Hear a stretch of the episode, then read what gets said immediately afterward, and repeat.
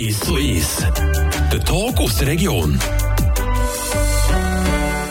Bei mir, Leandra Varga, ganz herzlich im Studio begrüßen möchte der Gottlieb Heid von der Feuerwehrregion Murten. Hallo, liebe Gottlieb. Hallo, Leandra. So schön hast du den Weg daher zu uns ins Studio gefunden. Äh, nebst dem, dass eben die Feuerwehr ja eigentlich ein bisschen zu tun hat.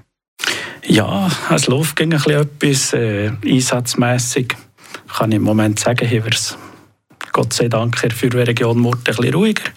Aber sonst ist äh, relativ ein Haufen los mit der Reorganisation der Feuerwehren auf Ende dieses Jahres bevor wir wirklich äh, auch auf so eben Ereignis Sommer eingehen würde mich auch noch etwas über die Feuerwehrregion Murten interessieren. Es ist ja eben eine Feuerwehr, die wir hier im Kanton Freiburg dürfen geniessen Gleich jetzt, von welchen Bezirken oder von welchen Gebieten seid ihr jetzt zuständig oder wie läuft es untereinander ab? Mhm. Also die Feuerwehrregion Murten hat ganz verschiedene Aufgaben. Einerseits im Verbandgebiet sind wir äh, eine Feuerwehr wie jedem anderen Ort auch. Aber Zusätzlich haben wir äh, die kantonalen Aufgaben, die Unfallrettung äh, betreffen, Chemiewehr für den See- und Breuenbezirk, und je nachdem äh, Unterstützung für das benachbarte Wattland. Und dann sind wir Gewässerstützpunkt, wo wir über den ganzen Kanton gehen mit dem Boot, wie irgendetwas auf einem See ist. Und dort äh, ist jetzt so seit dem 2015 hat der Estavayer ein Boot, das den Neuenburger See abdecken. Also in dem Fall seid ihr wirklich auch aus der Region Murten unterwegs? Richtig, wir gehen von der Region Murten über den ganzen Kanton benachbart Wattland. Kann man auch ein bisschen sagen, dass ihr äh, Feuerwehrregion Murten eine der grösseren Feuerwehren seid? Ja, von, von der Anzahl Leute äh, sind wir knapp 100. Aber wir kommen natürlich schon nicht von den Einsatzzahlen. Die Feuerwehr wie jetzt die in, in Bühl oder in Freiburg, die sind von Anzahl Einsatz, sie sind schon grösser, hier sind mehr als wir hast mich auch auf das Nächste gebracht, eben Einsätze. Das ist wirklich etwas, das beschäftigt euch durch, durch den ganzen Tag, durch euer ganzes Leben, 365 Tage äh, lang. Jetzt, wenn man so ein bisschen die Sommersaison anschaut, oder vielleicht auch das ganze Jahr 2022, was sind so die grösseren Sachen gewesen, die jetzt euch Feuerwehrregion Murten beschäftigt und eben auf der abgehalten haben? Ja, bis jetzt hat das eigentlich relativ häufig, ich sage jetzt mal so ein bisschen die Klassiker, sei es irgendwie Ölwehr nach einem Verkehrsunfall oder irgendwie ein Tankdeckel oder eine Leitung, die gehen Das ist etwas, was wir relativ häufig haben. Wir haben auch die automatischen Brandmeldeanlagen, die ja, zum Teil regelmäßig kommen. Und nachher haben wir doch jetzt so, äh, gerade verlöscht, äh, ist ein grösserer Brand in Süchier haben wir also einen kleineren in Gressier. Und der kommt natürlich schon das eine oder das andere zusammen. Wenn ich mich mal besinne, hat es ja zum Morden auch mal eine Bombendrohung gegeben. Dort seid ihr sicher auch vor Ort gewesen. Ist das richtig? Ja, wir waren dort auch auf, äh, auf Standby. Gewesen. Äh, wir konnten im Feuerwehrlokal bleiben. Wir haben die Leute zugenommen, die, die Picke-Dienst hatten, die waren da, die Dienstgruppe. Aber wir waren dort nicht aktiv am Einsatz müssen intervenieren der Einsatz hat sich ja dann, oder die Bombendrohung hat sich ja dann zum Glück auch als eigentlich Bubenstreik herausgestellt. Darum kann man mittlerweile auch ein bisschen mehr darüber lachen, als wenn es der ernst wäre Aber jetzt im ersten Moment, ich meine, so etwas gehört man ja nicht alltag. Ähm, wie geht man da auch als Feuerwehrmann um? Ja, es ist, es ist schon etwas, was eher selten ist. Äh, ich habe mich jetzt gerade gesehen, die letzten Jahre ist mal im Zug ist ein Verdächtigungspaket oder mal bei Renovationsarbeiten ist Sachen im Haus vorgekommen. Es ist, äh, ist natürlich schon ein anderer Stresspegel, wenn man jetzt irgendwie ausrückt für eine Ölwehr, automatische Brandmeldeanlage. Äh, dort weiss man so ein bisschen, auf, auf was man sich einladen kann. Aber hier, durch das man nicht vertiefte Kenntnis hat, so mit Sprengstoffen, äh, sind wir dort natürlich auf die Auskünfte und Zusammenarbeit mit den Partnern angewiesen. Jetzt, ich könnte mir auch vorstellen, oder man sagt doch auch so, oder das habe ich auch schon in meinem Kollegenkreis gehört, dass eigentlich jetzt ab Feuerwehr schon am meisten die heftigsten Sachen ins Gesicht bekommt oder ins Auge als alle anderen. Du sagst jetzt so, eben Stresspegel bei so etwas, was man nicht kennt, gross. Vielleicht gleich auch noch, wenn es brennt, geht es ja auch um die Minuten oder um die Sekunden, weil unter Umständen sind noch Leute drin oder will man das Gebäude oder die Fassung eben retten und intakt behalten. Oder eben auch bei einem Autounfall werden dir ja zum Teil auch aufgeboten, wo ihr müsst die Leute rausschneiden müsst. Das stelle ich mir sehr schwierig vor. Wie, wie, es ist noch schwierig, sich so in jemanden zu versetzen, aber kannst du ein bisschen darüber erzählen, wie, was das für Gefühle sind, die da durch einen durchgehen? Oder ist man da eben geschult, dass man, das, dass man einfach funktioniert und nicht so in Stress kommt? Ja, es sind ganz verschiedene Aspekte, die dort zusammenspielen. Einerseits ist es natürlich der Ausbildungsstand von jedem Einzelnen Je nachdem, wie viele Übungen dass er ist dabei war oder wie viele Einsätze in die ähnliche Richtung dass er schon hat, äh, können oder äh, dürfen mitmachen.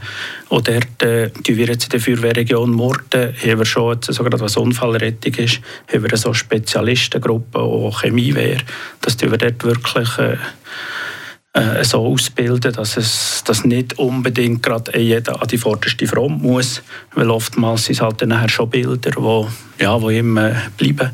Und nebst dem, Rettungsdienst, äh, nebst dem Rettungsdienst und, der Polizei sind wir dort wirklich nicht an der, an der vordersten Front, wo wir helfen, die Leute äh, befreien, bergen, bis sie nachher abtransportiert werden für die Spitäler. Und er tut natürlich, so mit der Zeit hat jeder so ein bisschen eigene äh, Abläufe, wie er, wie er das nachher auch kann, kann verarbeiten und, und damit umgeht. Aber dort sind wir auch jederzeit bereit, für irgendwann etwas ist, wo wo schwerwiegender ist oder so, dass man ein Care-Team kann kommen dass wir dort auch die, die nötige Unterstützung unseren Leuten können anbieten können. Wie ist es eigentlich so, was willst du sagen, so im Verhältnis zu den Sachen, ähm, die eben schwerwiegend sind oder zu den Einsätzen, hat sich ähm, das jetzt in deiner Tätigkeit in diesem Jahr eben im Vergleich zum letzten Jahr vermehrt oder ist es etwa gleich geblieben? Es ist ziemlich gleich geblieben, ja. Es ist nicht, also jetzt könnte ich sagen, wir haben Haufen mehr äh, schwere Ereignisse. Das ist, äh, ist ziemlich gleich wie letztes Jahr, ja. Was sich aber verändert hat jetzt für eure Region zum Positiven, ist ja eigentlich das Unwetter. Letztes Jahr habt ihr deutlich mehr äh, Fälle gehabt, die das Unwetter betroffen haben, als dieses Jahr. Ja, das ist so. Letztes Jahr sind wir irgendwie von Anfangs Mitte Mai weg, sind wir ja, fast regelmäßig getroffen worden, so von stationären Gewitterzellen, die sich nachher über unserem Einsatzgebiet äh, entleert haben, was nachher halt dort so Überschwemmungen geführt hat, Keller, es gefüllt hat. Und nachher im Monat Juli mit dem Hochwasser vom Murtensee, dort waren wir relativ stark und lang engagiert. Gewesen. Und, und dort über die lange Zeit sind dann natürlich die ganzen Infrastrukturen, was jetzt Abwasser, was äh, Ver- und Entsorgung von der Wasser betrifft, äh, sind natürlich dort auch betroffen. Da muss man auch gucken, dass man die Installationen mit den Betreibern zusammen so gut wie möglich kann schützen kann. Wir machen hier eine kurze Pause, hören in ein Lied rein. Wir reden noch wieder mit dir, Gottlieb, darüber reden von der Feuerwehrregion Murten, was eben das ja so an Unwetter gleich ist angestanden und was vielleicht eben alles noch kommt. Der Sommer ist doch noch lang und mal schauen, was die Feuerwehr eben da alles noch im Hinterkopf hat, dass da um nichts Schlimmes passiert.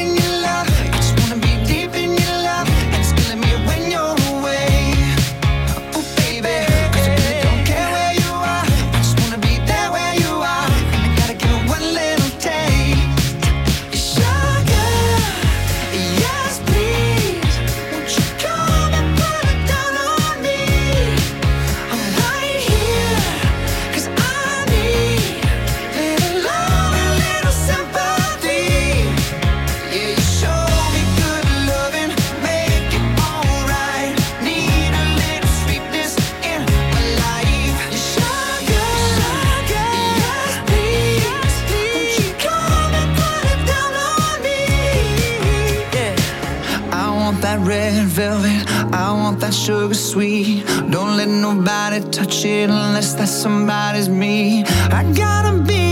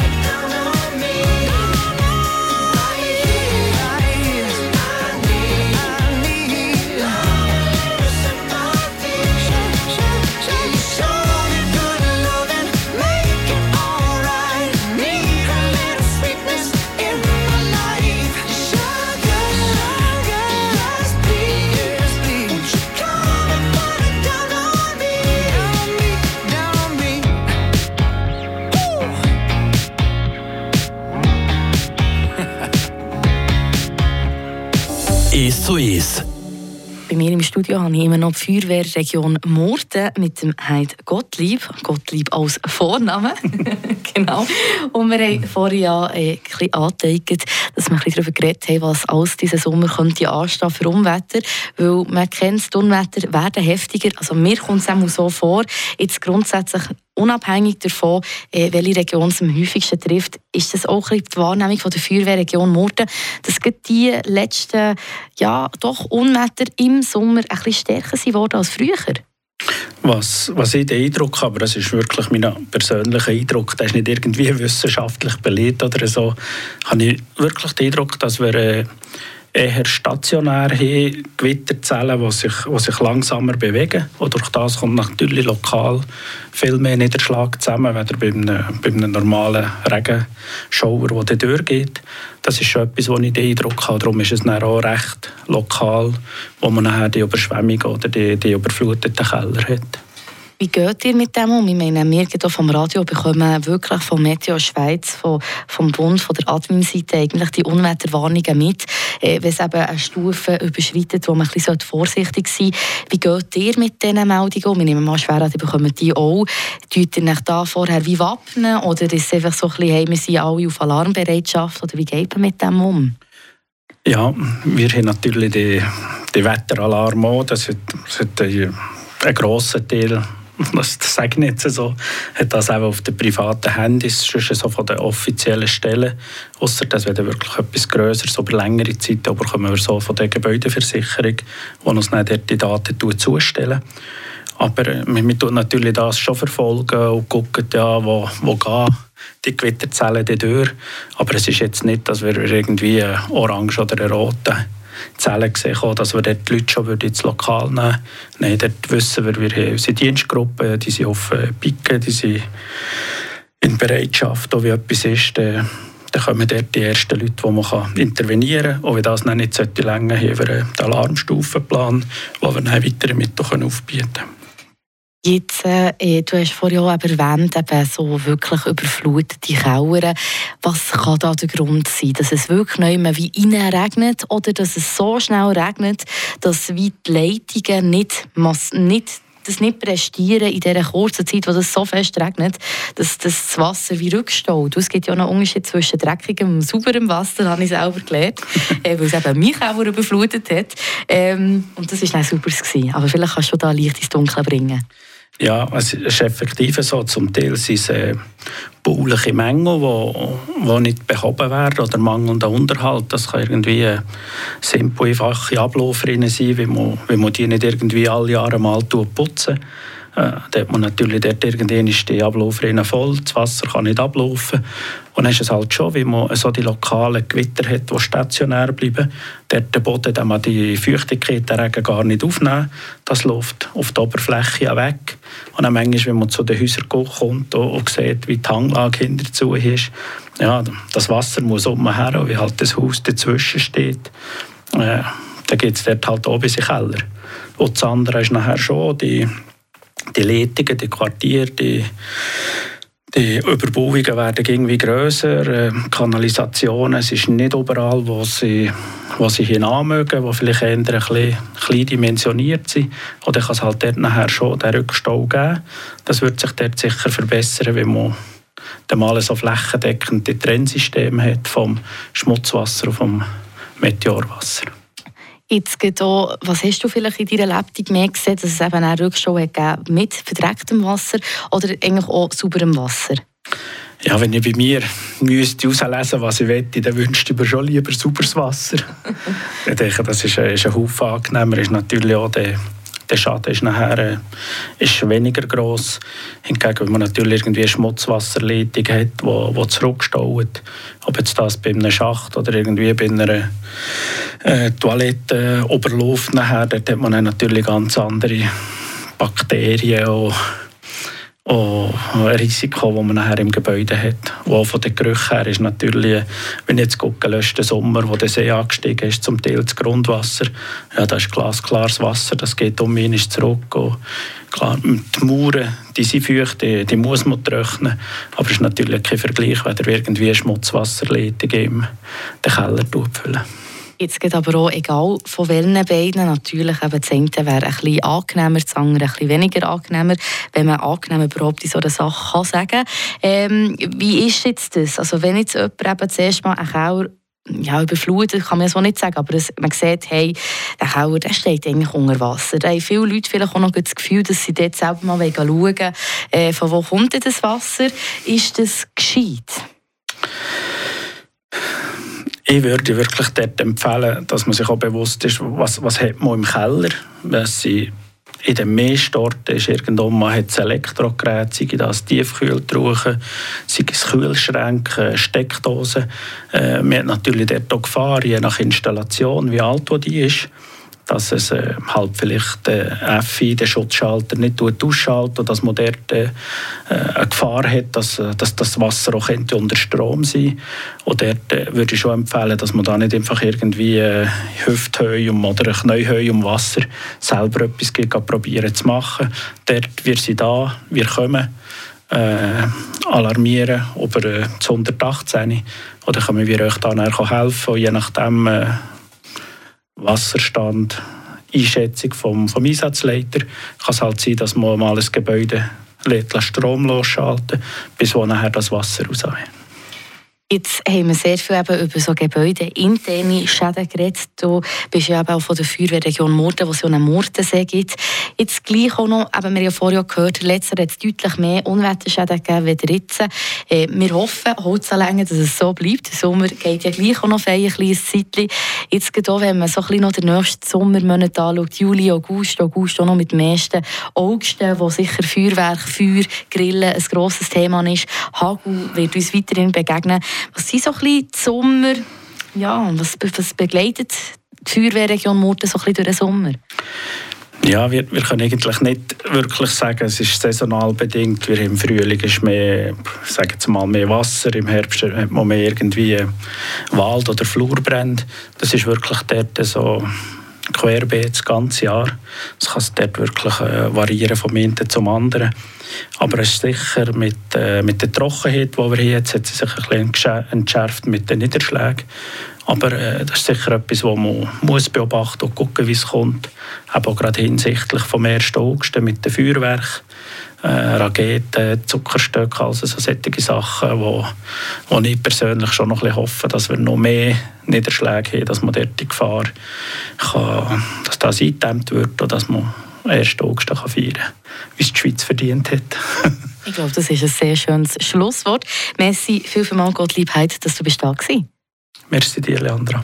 Und ich wünsche dir einen super schönen Sommer und ich hoffe einen entspannten. Ja, hoffe ich, ja. Wir sind da, wie es noch braucht, dann kann der Bevölkerung helfen. Ja. Merci. Merci dir. Der Tag aus der Region. Ist so ist. Aus Podcast auf radiofr.ch.